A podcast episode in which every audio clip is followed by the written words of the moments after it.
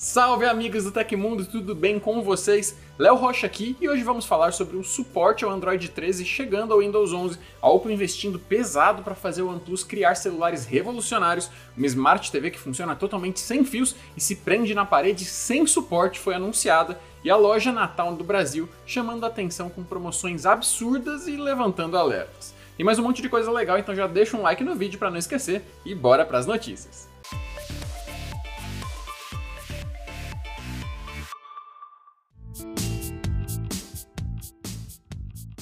De acordo com um estudo publicado na revista científica PNAS Nexus, cientistas desenvolveram um dispositivo capaz de detectar malária por meio do smartphone. A tecnologia foi criada por uma equipe de cientistas da Universidade de Queensland, na Austrália, e promete fazer o diagnóstico em apenas 10 segundos. O dispositivo emite um feixe de luz infravermelha no dedo ou orelha de uma pessoa por um período de 5 a 10 segundos. A luz é inofensiva ao ser humano. Então, a assinatura infravermelha é coletada e processada por um algoritmo de computador. A última etapa é a transmissão dos dados por um smartphone emparelhado, responsável por exibir o resultado em tempo real. Os australianos fizeram um estudo em parceria com o Instituto Oswaldo Cruz, aqui do Brasil, que usou o detector em pacientes da Amazônia. Inclusive, a Fiocruz, o CNPq e a Fundação Carlos Chagas Filho de Amparo, a pesquisa no estado do Rio de Janeiro, ajudaram a financiar a pesquisa. Segundo o estudo, um dispositivo pode ser utilizado para diagnosticar até mil pessoas por dia e custa apenas 2.500 dólares, o que dá cerca de 13.100 reais na cotação atual. Os pesquisadores afirmam que a opção é muito mais econômica que as atuais formas de detecção da malária.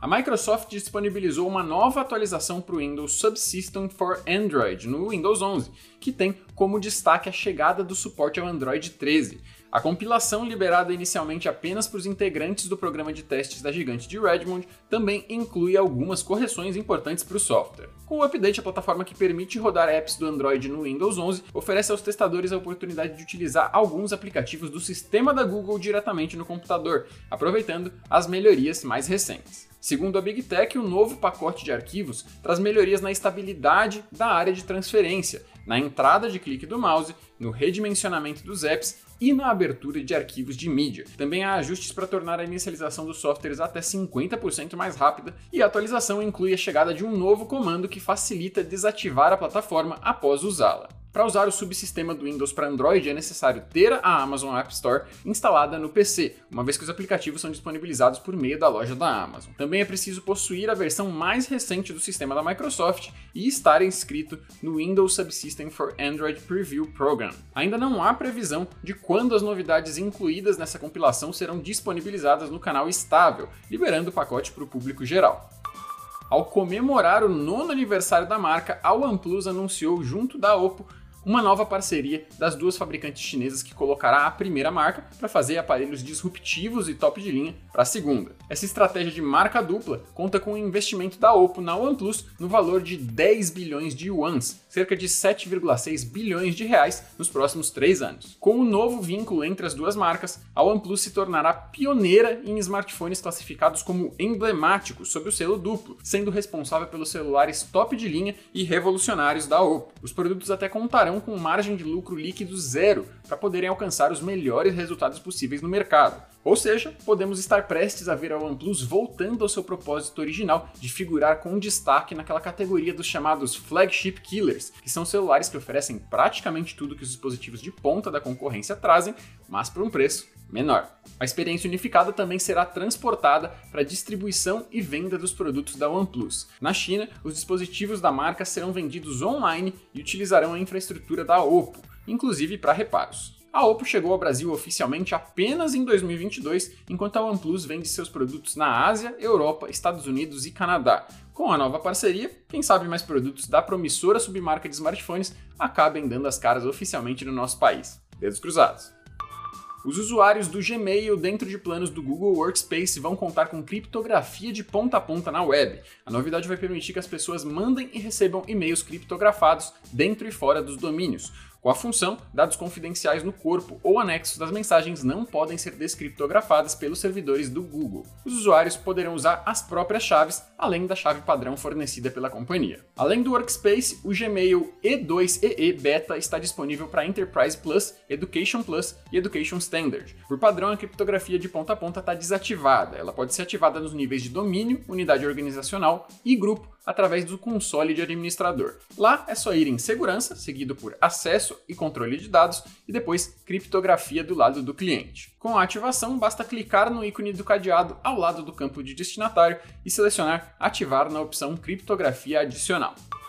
O TecMe é o clube de benefícios do Tecmundo e por lá você vai poder entrar em contato direto com a nossa equipe para trocar uma ideia, além de também ganhar cupons e descontos exclusivos e acesso a mais um monte de coisa legal, e até curso meu por lá. Ficou interessado? O link para saber mais e assinar tá aí na descrição.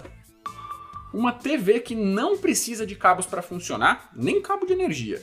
É a nova aposta da Displace, uma startup de entretenimento doméstico. O modelo tem estreia prevista para a edição 2023 da CES, que acontece em Las Vegas, nos Estados Unidos, no início de janeiro. A primeira Smart TV sem fios do mundo, como anunciada pela fabricante, dispensa o cabo de força por vir equipada com quatro baterias recarregáveis. O conjunto garante autonomia de até 180 horas ou 30 dias sem recarga, segundo a empresa, desde que com uso médio de 6 horas diárias. E a ausência dos fios não é a única novidade da Displays TV, que tem um painel OLED de 55 polegadas com resolução 4K. O aparelho não possui controle remoto, substituído pelo controle de gestos, toques e comandos de voz, facilitando a navegação e reprodução de conteúdos. Detalhes mais específicos da ficha técnica da Smart TV sem fios e movida a bateria serão revelados apenas na apresentação oficial no próximo mês, mas sabe-se que ela traz CPU AMD, GPU NVIDIA e suporte ao Wi-Fi 6E. Já o peso é de aproximadamente 9 kg, facilitando seu transporte. Além da menor dependência das tomadas para energia elétrica, algo que a Displays TV também promete é mudar a necessidade de suportes e obras para instalação de televisores. De acordo com a startup, é só aproximar a TV de qualquer parede e, com um leve empurrão, fixá-la no local desejado.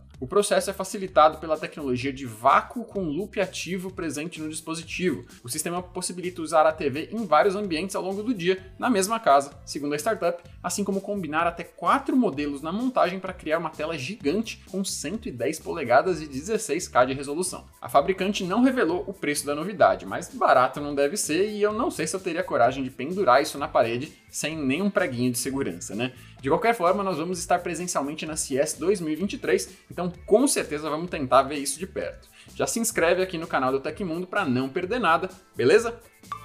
Nos últimos dias, uma loja virtual chamada Natal do Brasil tem chamado a atenção do público que ainda não garantiu ali os presentes de fim de ano da família, prometendo descontos de até 80%. Exemplos icônicos são o controle DualSense do PlayStation 5, que aparece por lá com 51% de desconto, e uma churrasqueira americana articulada por R$ 99,90. Parece imperdível, né? Só que quando a oferta parece boa demais para ser verdade, é sempre bom olhar com mais calma. Tecmundo investigou a origem da loja natal do Brasil e achou informações curiosas que acendem um alerta. De acordo com o detector de sites do Reclame Aqui, o site www.nataldobrasil.com foi criado há apenas 13 dias. Como o próprio Reclame Aqui aponta, páginas que foram criadas há menos de um ano exigem mais atenção que já seria um primeiro sinal negativo. Além disso, o comércio eletrônico está com domínio registrado na Islândia, dando mais um indício de possível fraude. Kleber Souza, gerente de segurança de TI da CompuGraph, explica que esse tipo de tática cria dificuldade para os consumidores, para a fiscalização